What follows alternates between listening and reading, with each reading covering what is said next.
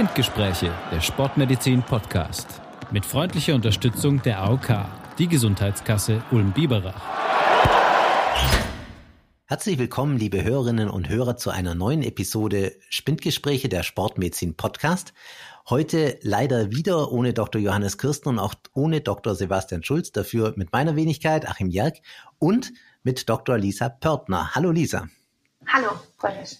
Jetzt haben wir dich bislang noch nie im Podcast gehabt, Lisa. Darum möchte ich dich zu Anfang einmal bitten, dich vielleicht kurz vorzustellen und vielleicht auch schon dann darauf erste Hinweise zu generieren, was denn unser heutiges Thema ist. Äh, ja, sehr gerne. Ähm, genau, mein Name ist Lisa Pörtner. Ich bin ähm, Internistin, Geriaterin und auch Ernährungsmedizinerin. Und ähm, ich bin tätig für die Deutsche Allianz Klimawandel und Gesundheit im Bereich Ernährung und Planetary Health. Und zudem forsche ich an der Charité und am Potsdam Institut für Klimafolgenforschung ähm, zu gesunden und nachhaltigen Ernährungsstilen. Okay, da habe ich jetzt für mich schon mal ein paar ganz spannende Themen rausgenommen. Planetare Gesundheit, Ernährungsmedizin und du sagtest auch äh, Deutsche Allianz für Klimawandel und Gesundheit. Vielleicht bevor wir zu dem Thema planetare Gesundheit kommen, was ist das für eine Allianz? Was macht ihr? Wo kann man sich informieren? Für wen ist das wichtig? Ähm, ja, die Deutsche Allianz Klimawandel und Gesundheit, kurz KLUG, ist ein Verein, der vor einigen Jahren gegründet wurde und dessen Ziel ist, ähm, eben darüber die Zusammenhänge zwischen der menschlichen Gesundheit und der Klimakrise, beziehungsweise eigentlich ja der planetaren Krise, ähm, aufzuklären und auch auf die Verantwortung des Gesundheitswesens ähm, bei der Anpassung und ähm, Begrenzung der Klimakrise hinzuweisen. Ähm, wir sind ein Verband aus Einzelpersonen, aber auch Institutionen, ähm, Kliniken, die sich eben für diese Themen einsetzen ähm, uns findet man im Internet und ähm, wir haben beispielsweise auch sehr, sehr gute Fortbildungsangebote, wie zum Beispiel die Planetary Health Academy, die sich gerade im fünften Semester ähm, befindet, äh, die man alle online finden kann. Und ich habe gesehen, es gibt auch einige der Vorträge kostenfrei bei YouTube ab abrufbar. Genau, kann man sich Perfekt. auch im Nachhinein nochmal Das heißt aber, wenn wir klug kurz zusammenfassen, und klug in dem Fall ist jetzt doppeldeutig, weil euer Akronym ja auch klug ist, oder sagt man dann KLUG? Nee, man sagt klug. Ihr seid, okay, ihr seid also tatsächlich klug und es heißt auch klug. In diesem ja. Sinne vielleicht eine Frage noch abschließend, bevor wir zum eigentlichen Thema kommen. Richtet sich klug dann vorwiegend an Ärztinnen und Ärzte oder ist es auch ein Informationsportal für interessierte Bürgerinnen und Bürger? Ähm, also beides. Also wir richten uns ähm, generell an Gesundheitsberufe, also auch wirklich nicht nur Ärztinnen und Ärzte. Das gilt auch für unsere Aktionsplattform ähm, Health for Future beispielsweise. Wir sind alle Gesundheitsberufe eingeladen. Und ähm, wir sehen es aber auch als unsere Aufgabe an, eben die Öffentlichkeit aufzuklären und auch ähm, die Politik. Okay, perfekt. Das ist sicherlich ein dickes Brett, das ihr da bohren musst, aber eins, das auf jeden Fall sehr, sehr essentiell ist, weil letztlich unsere alle Gesundheit dran hängt. Und jetzt möchte ich auch zum eigentlichen Thema kommen, planetare Gesundheit. Das klingt ja erstmal recht hochtrabend, aber was versteht man eigentlich unter diesem Begriff, Lisa? Ähm, ja, hochtrabend ist interessant. Ähm, nee, also eigentlich, das ist ein, ein relativ neues ähm, ähm, Konzept und zwar ein Konzept, was die Gesundheit des Menschen eingebettet sieht in äh, seine Umwelt. Ähm, wir sind ja ein Teil der Natur ähm, und für unsere Gesundheit und unser Überleben ist es eben wichtig, dass wir ähm, in, einiger, in einer einigermaßen intakten Umwelt leben, ähm, weil wir auf gesundes Wasser, ähm, äh, äh, klare Luft, ein stabiles Klima beispielsweise angewiesen sind, um äh, eben unsere Gesundheit sicherzustellen. Und all dies behandelt das Konzept der ähm, sogenannten planetaren Gesundheit. Wir gehen also weg von dem ganz individuellen Gesundheitskonzept ähm, auf diese größere Ebene, die quasi die gesamte, den Zustand unserer Umwelt auch mit ähm, betrachtet. Jetzt habe ich gestern in der Zeitung gelesen, Lisa, dass wir eventuell schon deutlich früher als erwartet zeitweise über die 1,5 Grad Celsius Erderwärmungsgrenze kommen. Ja. Jetzt wohnen wir ja alle hier in Deutschland und ich bin jetzt einfach mal so ein ganz normaler Mensch, Durchschnittsmensch und denke ich mir, 1,5 Grad wärmer, das ist doch gar nicht so schlecht. Da ist der Winter, Winter ein bisschen milder. Gut, im Sommer ist es vielleicht manchmal heiß, aber habe ich eher so ein Klima wie in Italien. Was ist denn daran schlecht? Warum ist es überhaupt eine Bedrohung für die Welt, diese Klimakatastrophe? Ähm, ja, wichtiger Punkt. Also es ist ja so, dass diese ähm, plus, ähm, also im Moment sind wir bei ungefähr plus 1,2 Grad im Vergleich zum vorindustriellen Niveau. Ähm, und wir steuern eben auf die 1,5 Grad zu. Das ist ja prinzipiell erstmal nur eine, eine durch, globale Durchschnittstemperatur. Das heißt, das beinhaltet alle Temperaturen über den, den Meeren und über den Landflächen global und bildet daraus einen Durchschnitt. Ähm, hier gibt es aber natürlich, zum einen gibt es hier ähm, große äh, regionale Unterschiede. Wir haben ja Regionen beispielsweise wie die Arktis, die sich schon ähm, deutlich mehr erwärmt hat ähm, als 1,5 Grad jetzt schon. Ähm, ähm, Deutschland beispielsweise ist auch eins äh, der Länder, die die 1,5 Grad Grenze äh, also lokal schon geknackt haben. Ähm, und ähm, das ist das eine, dass es also nur ein Durchschnitt ist, der an einigen, an einigen Orten, also auch nach in bestimmten Szenarien bedeutet, dass lokal gegebenenfalls schon 10 Grad mehr. Ähm, und es ist eben so, dass äh, im Rahmen dieser globalen Erwärmung es dann auch so wird, dass Temperaturextreme deutlich häufiger werden. Das heißt, dass dann eben zu einem bestimmten Zeitpunkt extreme Hitzewellen auftreten, die zum einen intensiver werden, also dann höhere Temperaturen mit sich bringen ähm, und ähm, die auch länger anhalten. Und die stellt natürlich eine immense Bedrohung für die menschliche Gesundheit dar, wie wir beispielsweise letztes Jahr ja auch schon erleben konnten in Kanada in ganz extremer Form, wie wir das jetzt gerade erleben in Indien und Pakistan. Ähm, und ähm, auch in Europa haben wir seit ähm, der Jahrtausendwende schon extreme Hitzesommer erlebt. Wenn wir zurückschauen, 2003, 2018, auch hier sind in Europa ähm, Tausende von Menschen im Rahmen dieser extremen Hitze verstorben. Es ist einfach so, dass die ähm, Klimakrise diese Hitzeextreme eben deutlich ähm, häufiger vorkommen lässt und deutlich intensiver macht. Jetzt ist ja so, also ich bin da voll und ganz bei dir. Ich finde es auch eine völlig unterschätzte Katastrophe, auch von politischer Seite. Wenn ich mich da einfach mal so äußern darf, finde ich das total verkannt. Wahrscheinlich auch bewusst verkannt, weil es unbequem ist. Aber jetzt ist doch der Mensch meistens so gepolt, dass er in erster Linie an sich selber denkt. Und wenn ich jetzt mal so eine Perspektive einnehme von einem, ja, von einem ganz normalen Menschen, der sich vielleicht auch nur die Bildung über die Bild, steckt ja schon im Namen, holt, dann denke ich mir, oder im Namen steckt er schon drin, die Bildung holt, dann denke ich mir doch in erster Linie, ja gut, dann sterben jetzt da ein paar Menschen in so einer Hitzewelle mehr. Aber, und das kennen wir von Covid-19 ja, das sind ja überwiegend die älteren Leute, die hätten wahrscheinlich eh nicht mehr lang gelebt. Was, was hältst du da davon, abgesehen davon, dass die Sichtweise ethisch verwerflich ist? Genau, also von der Sichtweise halte ich gar nichts.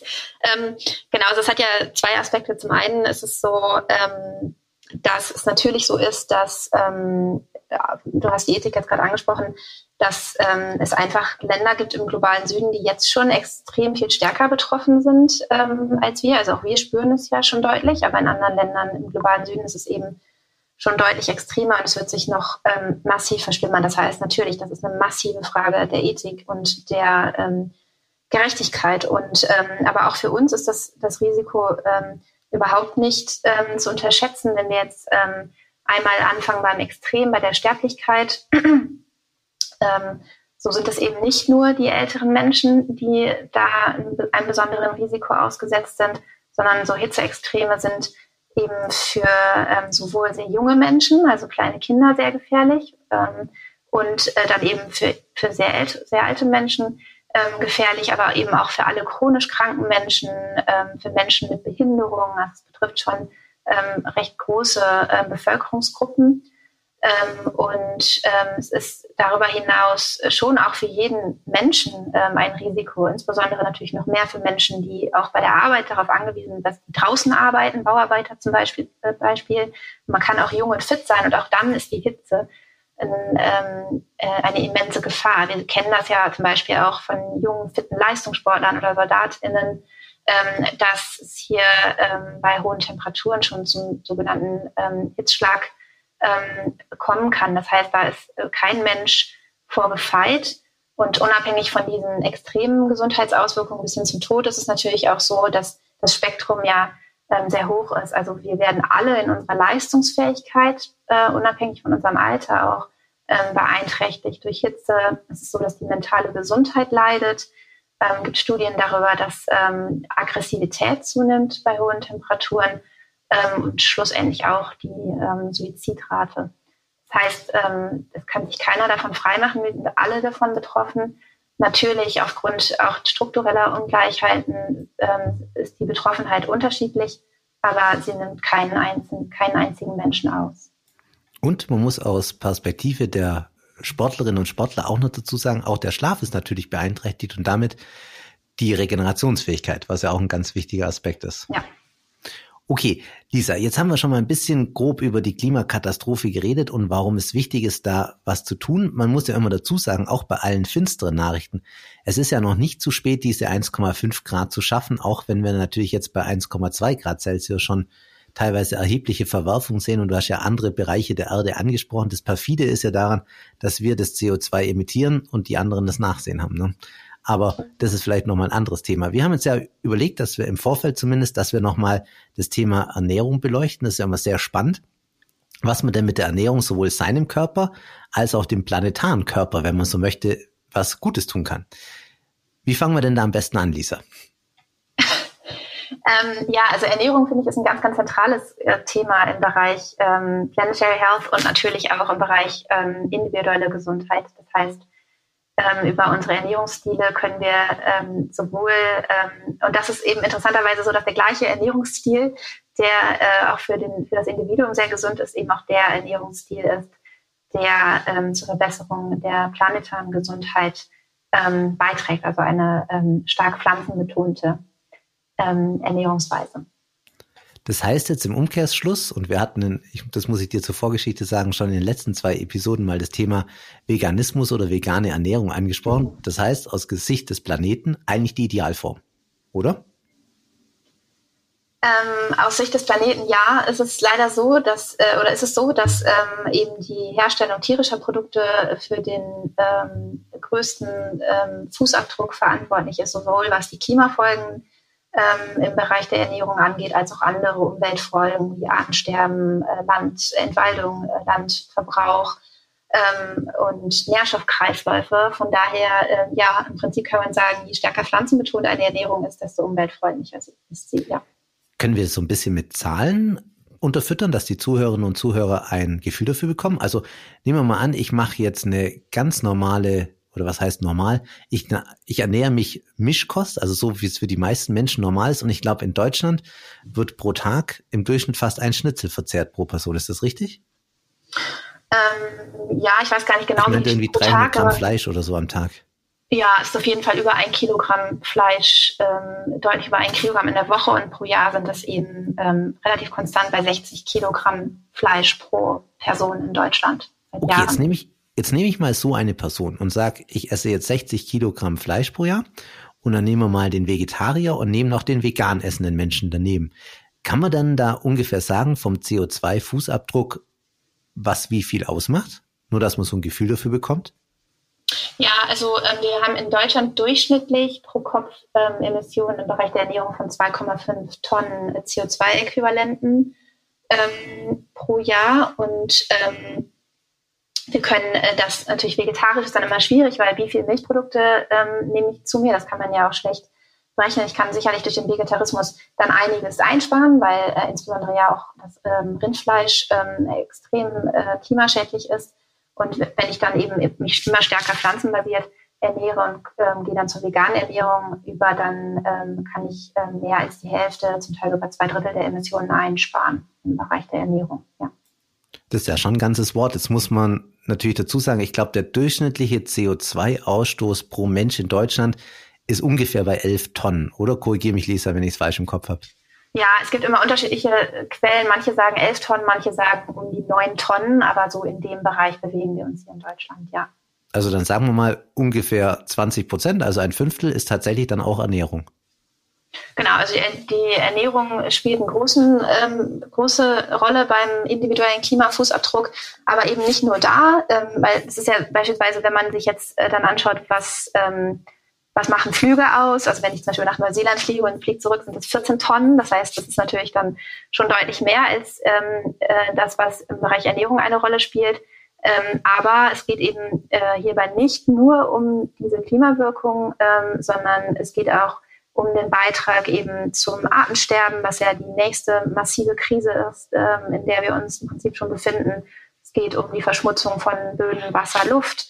Ähm, und ähm, das heißt, äh, unterm Strich kann man eigentlich sagen, die Veränderung der Ernährung zu einer pflanzenbasierten Ernährung ist der größte individuelle Beitrag, den ein Mensch leisten kann zur Begrenzung der globalen ähm, Umweltprobleme.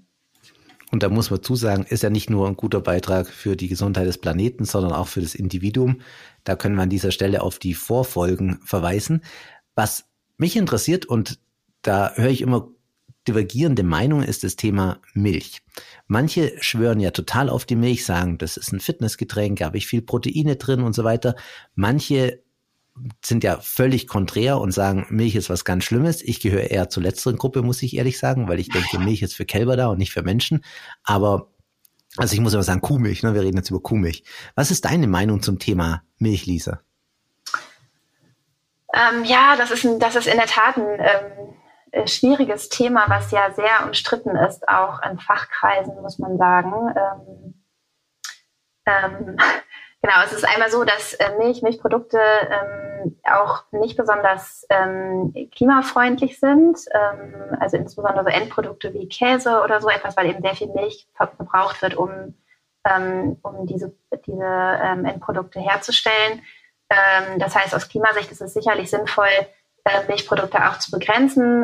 Wenn wir uns die Planetary Health Diet anschauen, auf die wir sicherlich ja gleich noch zu sprechen kommen, dann ist es so, dass nach diesen Empfehlungen müsste man sagen, in Deutschland sollte der Konsum von Milchprodukten ungefähr halbiert werden, um mit diesen Empfehlungen übereinzustimmen. Ähm, das ähm, ist das eine. Und ähm, aus gesundheitlicher Sicht ist das, ist das ja sehr, ein sehr umstrittenes Thema. Das wurde sicherlich ja schon ähm, diskutiert. Ähm, ich persönlich denke, also die Datenlage zu ähm, fermentierten Milchprodukten wie Joghurt oder Kefir oder so, ähm, das, ähm, die ist ja noch besser als ähm, die für, für Milch pur beispielsweise. Ähm, da wäre ich jetzt auch kein, keinerlei Verfechter davon, persönlich.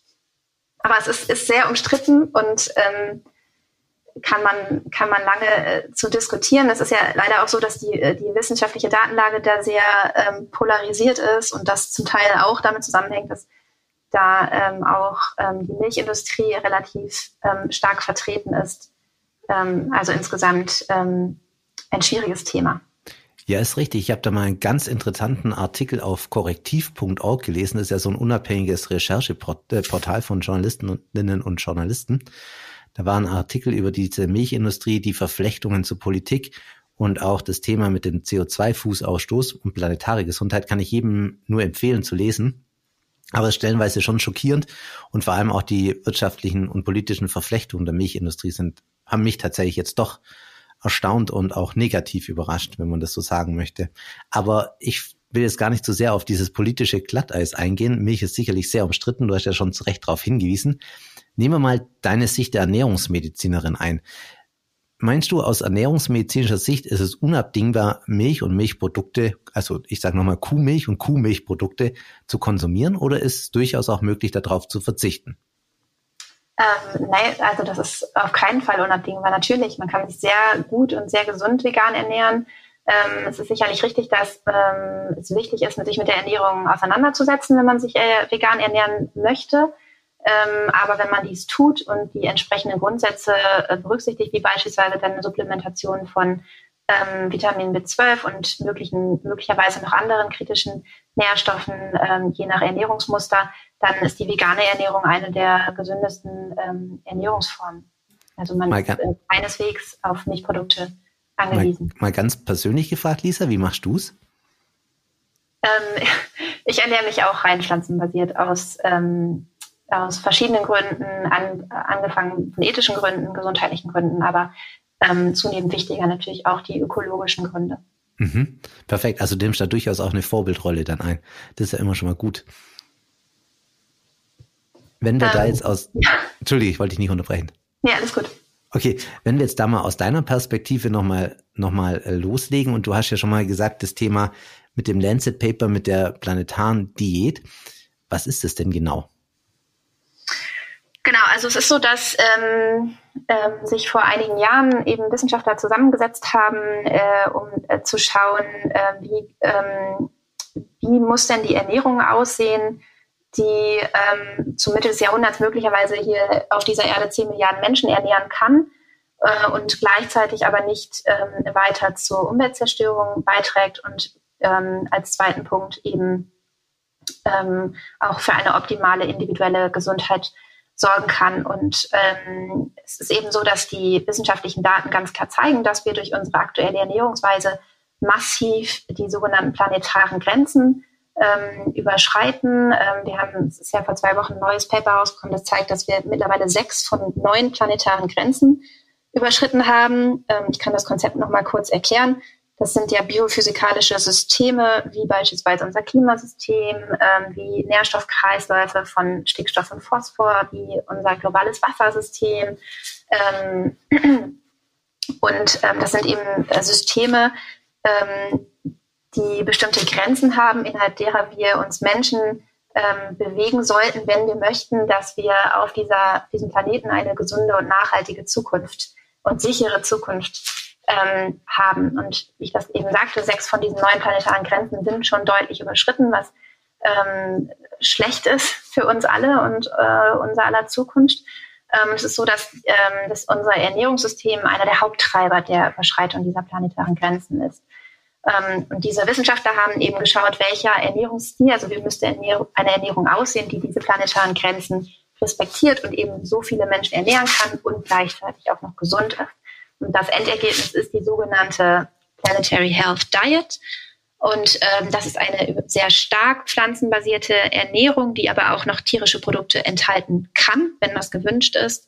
Ähm, und ähm, sie sieht eben so aus, dass ähm, vorwiegend ähm, viel frisches Obst und Gemüse, Vollkornprodukte, pflanzliche Proteinquellen wie Hülsenfrüchte und Nüsse ähm, konsumiert werden sollten, ähm, dann mäßig äh, Milchprodukte, auch ähm, etwas Fisch und ähm, in sehr geringen und Geflügelfleisch und in sehr geringen Mengen dann eben das ähm, rote Fleisch und ähm, gesättigte Fettsäuren, Fette und ähm, Zucker.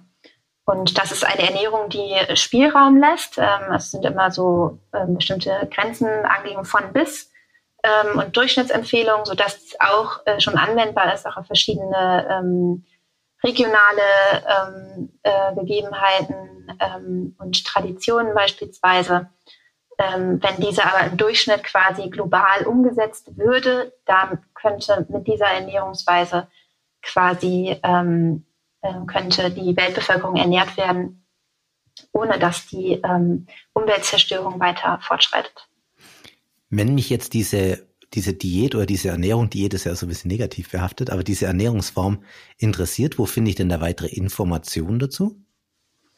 Ähm, also da sind sehr gut die Seiten tatsächlich von, von EAT. Das ist ja ein, eine NGO quasi, die das mit äh, begleitet hat. Und auf der Seite sind ähm, alle Ergebnisse sehr gut und sehr übersichtlich ähm, zusammengestellt. Okay, also da kann sich dann jeder Interessierte oder jede, jeder Interessierte informieren, genau. was es denn genau mit dieser Diät auf sich hat. Ja.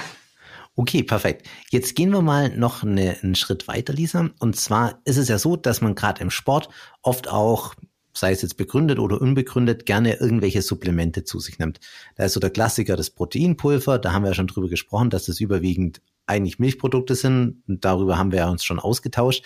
Aber es gibt ja noch andere so Supplemente, wie zum Beispiel Omega-3-Fettsäuren, Fischölkapseln. Jetzt mal aus deiner Perspektive, sowohl als Ernährungsmedizinerin als auch als, ich sag's mal, Klimamedizinaktivistin, was hältst du von Omega-3-Fettsäuren aus Fischöl? Ähm, gar nichts halte ich von Omega-3-Fettsäuren aus Fischöl. Ähm, das ist auch ein ganz problematisches Thema, weil es ja auch immer wieder so Phasen gibt, in denen das extrem gehypt wird. Ähm, und der Konsum ähm, von Fischöl ähm, nimmt ja ähm, global zu. Und das ist extrem problematisch aus ökologischer Sicht. zum einen ist das Fischöl ja aus, aus, aus Wildfang oft und wir wissen, dass ein Drittel der Fischbestände in den Ozeanen ja schon überfischt sind und zwei Drittel sind grenzwertig befischt. Das heißt, sie können sich eigentlich kaum noch erholen von der intensiven Fischerei.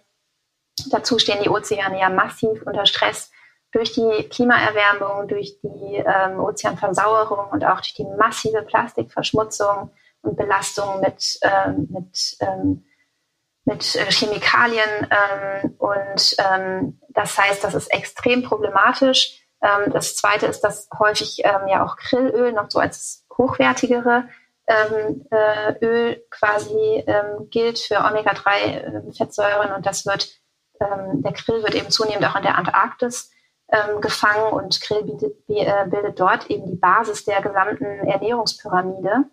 Und ähm, man trägt hierdurch eben massiv bei durch die Zerstörung der lokalen Ökosysteme. Also ähm, von daher Fischöl und Krillöl ähm, halte ich für extrem ähm, kritisch.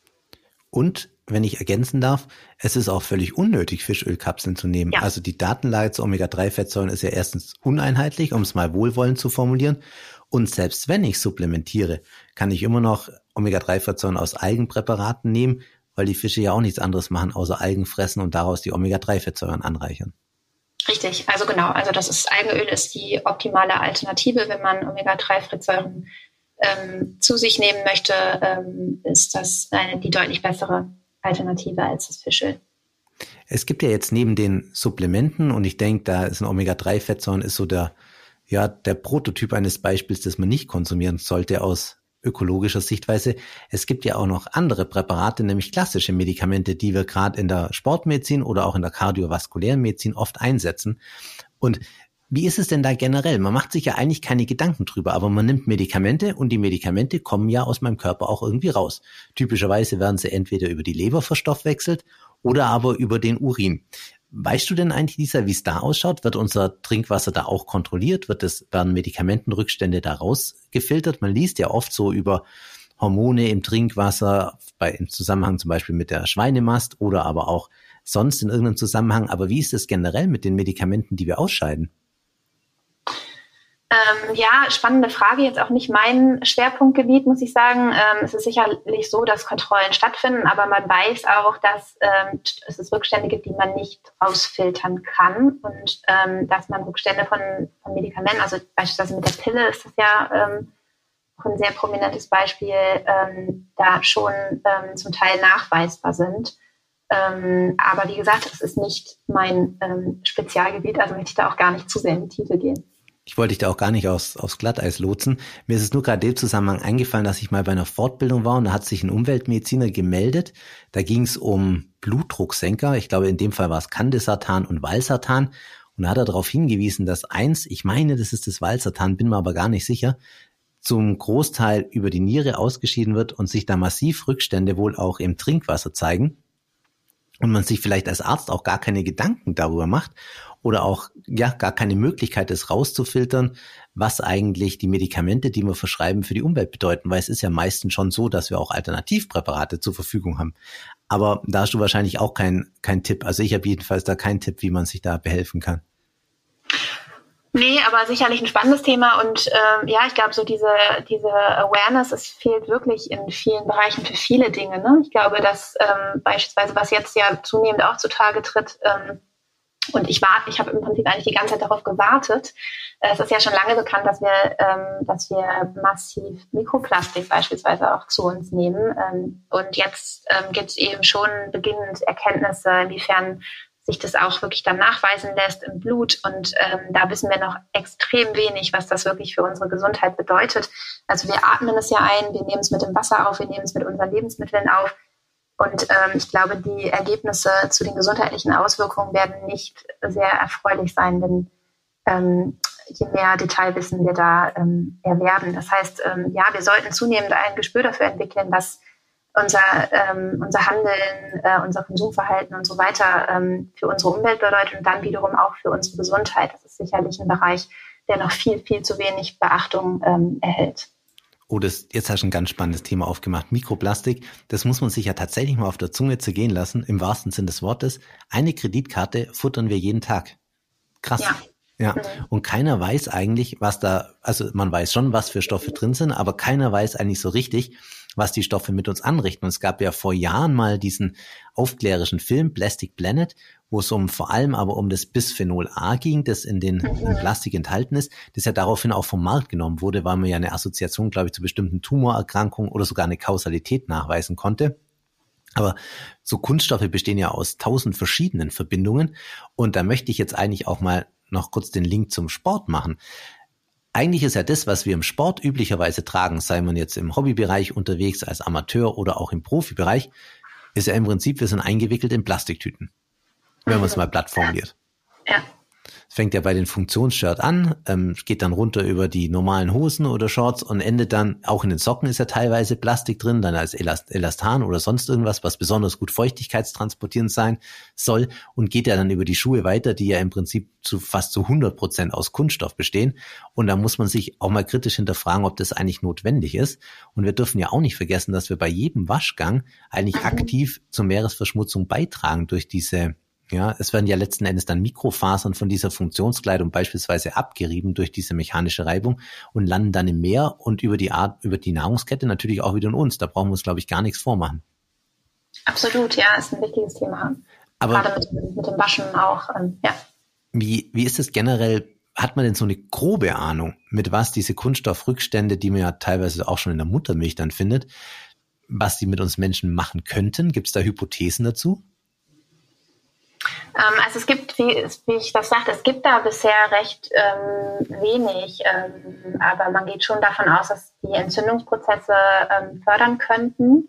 Und was auch ein ganz interessantes Feld ist, ähm, finde ich, dass man eben auch ähm, in der Umwelt sieht, dass diese Plastikpartikel häufig Träger sind äh, quasi von Erregern und auch führen, dazu führen, dass sich diese ähm, also dass die Erreger da quasi ein Zuhause finden und ähm, das dann auch zu einer Verbreitung dieser Pathogene beiträgt, beispielsweise ähm, mehr. Also wir, wir schaffen quasi da äh, Verbindungen und äh, ähm, äh, Routen, die es vorher so gar nicht gegeben hat. Ähm, aber wie gesagt, also ich glaube, da stehen wir wirklich insgesamt noch ähm, sehr am Anfang, um zu sehen, was das für uns bedeutet. Es gibt ja Kunststoffe, die äh, sogenannte endokrine Disruptoren sind. Das heißt, sie äh, stören auch unsere Hormonachsen von den Schilddrüsenhormonen bis zu den Geschlechtshormonen. Ähm, dazu gehört ja auch das Bisphenol A. Ähm, und ähm, was jetzt gut verboten wurde, aber es gibt natürlich auch ähm, also zig Kunststoffe und ich glaube, ähm, da wie gesagt, stehen wir am Anfang und wissen noch gar nicht, ähm, was das alles für uns ähm, bereithält. Von daher glaube ich, ist ein Lebensstil, der darauf äh, ausrichtet, ähm, möglichst wenig äh, mit, mit Plastikstoffen äh, in Verbindung zu kommen, ähm, ein ähm, guter, guter Weg zu mehr Gesundheit. Okay, perfekt. Ja, unser Podcast widmet sich ja dem Dreiklang aus äh, Sport, und Prävention oder Training, Ernährung, Prävention. Das ist ja unsere Kernkompetenz. Wir sprechen ja heute eigentlich überwiegend über Prävention für den Planeten, aber auch für uns Menschen, gerade über das letztgenannte Thema Mikroplastik. Wenn wir das jetzt mal zusammenfassen, Lisa. Wenn ich mich jetzt gleichzeitig individuell als auch planetar, um das so auszudrücken, gesund ernähren möchte und ich möchte damit anfangen, wie mache ich das konkret am besten? Sagen wir mal, wir haben, sagen wir mal, fünf Tipps aus deiner Perspektive. Was können wir den Leuten mitgeben? Ähm, also jetzt nur speziell auf die Ernährung bezogen? Ja, oder sagen wir, wir können es mal größer machen. Wir machen, wir machen so. Wir machen drei Tipps bezogen auf die Ernährung, wie man sofort anfangen kann, für sich und dem Planeten was Gutes zu tun. Und wir machen noch drei, wie wir es immer so schön in der Medizin nennen, Lebensstilmodifikation allgemein. Einverstanden? Alles klar. Ähm, ja, guter gute Aspekt. Erstmal muss ich da noch äh, korrigierend eingreifen und sagen, dass wir natürlich in Bezug auf den Planeten nicht mehr in der Phase der Prävention uns befinden, sondern wir finden uns schon in einer Phase, in der wir uns mit massiver Geschwindigkeit auf eine planetare Katastrophe zubewegen. Das heißt, hier ähm, geht es ja sicherlich um die Prävention, also um das Ausmaß ja. dessen, was auf uns zukommt noch. Aber ne? Aber kann leider, ja auch heißen, Schlimmeres zu verhindern. Absolut, ja, genau. Ähm, äh, ja, also ähm, für den Bereich Ernährung, ähm, wie gesagt, also je pflanzenbasierter, desto besser. Ich denke, der erste wichtigste Schritt ist sicherlich, ähm, den Fleischkonsum zu reduzieren und hier vor allem das rote Fleisch, also vor allem Rindfleisch hat den größten Umweltfußabdruck in allen ähm, Bereichen. Äh, Lammfleisch ähm, äh, auch, das sind ja beides Wiederkäuer, ähm, das heißt ähm, Produzenten von Methan, einem sehr potenten Treibhausgas. Das heißt, äh, einmal Fleischkonsum reduzieren, ähm, vegetarisch, also vegetarische oder vegane Tage einführen. Ähm, wäre äh, eine weitere Idee, mal neue ähm, äh, Rezepte ausprobieren, mal schauen, was es an veganen Rezepten gibt und da mal ein bisschen rumprobieren mit Freude. Ich glaube, das ist ganz, ganz wichtig. Und ähm, auch ähm, dann mal alternative Proteinquellen ausprobieren, wie beispielsweise, wie kann ich mehr Hülsenfrüchte einbauen in meine Ernährung, wie kann ich mehr Nüsse einbauen auch da weiß man ja, eine Handvoll Nüsse pro Tag ähm, sind im, immens, äh, äh, helfen immens, das kardiovaskuläre Risiko zu reduzieren. Das ist tatsächlich ja erstaunlich. Ähm, und das wären so ein paar, jetzt bin ich schon bei mehreren Ideen gelandet, äh, die man unternehmen kann, ähm, um hier ähm, für die eigene Gesundheit was Gutes zu tun und auch für die planetare Gesundheit. Und ich ergänze es mal noch um regional einkaufen. Ähm, genau, tatsächlich äh, ist das auch eine schöne Idee, wobei, wenn man sich das anguckt von äh, jetzt von dem Treibhausgas, von dem Effekt, dann ähm, ist das tatsächlich ja weit abgeschlagen. Da ist es sehr viel wichtiger, ob man sich pflanzlich oder tierisch ernährt. Mhm. Ähm, und da spielt das Regionale gar nicht unbedingt so eine ähm, gewaltige Rolle, es sei denn, die Lebensmittel wurden mit dem Flugzeug transportiert, wie im Winter dann die Blaubeeren aus Chile. Oder so. Ja, wenn man die im Winter dann unbedingt braucht, ja. Aber eigentlich drei einfache Tipps, die man sofort umsetzen kann. Genau. Dann kommen wir mal noch zu den drei Tipps der Lebensstilmodifikation. Was kann ich denn an meinem Lebensstil sofort und einfach und vor allem auch nachhaltig dann Gutes tun? Ähm, ja, da ist es tatsächlich ja sogar schwer, sich zu begrenzen auf drei Empfehlungen. Ähm, ich würde sagen, was, was auch sehr gut ähm, äh, auch für die individuelle Gesundheit ja ist, ist ähm, die Art der Fortbewegung. Ähm, also nutze ich ähm, viel das Auto oder kann ich eher wechseln zu einer aktiveren Fortbewegung, das heißt mehr zu Fuß gehen, mehr mit dem Fahrrad fahren, eher die Treppe nehmen als den Aufzug. Und äh, schon sehr, sehr wichtig natürlich auch, ähm, kann ich ähm, vielleicht mit dem Zug Urlaub machen statt mit dem Flugzeug. Das heißt, hier ist die Mobilität ein ganz ähm, wichtiger Aspekt. Ähm, der zweite ähm, ähm, wichtige, sehr wichtige und aber auch Großbereich ist ja tatsächlich ähm, der Bereich des persönlichen Konsums ähm, von angefangen bei Kleidung bis hin zu technischen Geräten äh, muss es immer das Neueste sein? Kann ich vielleicht auch mehr gebraucht kaufen? Ähm, kann ich darauf achten, dass ich gute Qualität kaufe und meine Sachen dann auch lange nutzen? Kann ich, äh, wenn ich das etwas selber nicht mehr nutzen möchte, schauen, dass jemand anderes es noch gebrauchen kann? Ähm, das ist sicherlich ein ganz, ganz wichtiger ähm, ähm Bereich.